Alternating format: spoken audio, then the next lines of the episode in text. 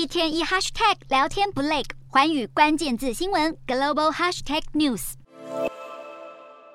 新冠疫情以来，中国严格管理了三年，这回面对兔年春节，当局终于不再提倡就地过年。可以想见，这次春运将会出现庞大的移动人潮。兔年铁路春运将从一月七日开始，二月十五日结束，共计四十天。车票在这个月二十四日已经正式开卖。中国国铁集团消息指出，春节前后的高峰日期，分别会开出至少六千列火车进行疏运。然而，随着疫情控管放松，北上广深、成都、哈尔滨等大城市都已经调整防疫措施，取消落地检，也不再需要查验核酸证明。因此，也让许多民众担忧，这场春运势必会增加病毒的传播途径，给中国医疗体系更大的压力。专家保守估计，中国十四亿人口中百分之六十，也就是超过八亿人，会第一次接触到新冠病毒，而农历春节后全，中国恐怕会有三分之一的人受到感染。尽管对于疫情扩散忧心忡忡，但是已经三年没能好好回家过年，这次春运再怎么危险，民众也是得闭着眼睛往前冲。因此，中国防疫专家钟南山就建议，返乡过年的民众一定要赶紧加强疫苗接种，降低重症发生的几率，也能减少大规模的病毒传播。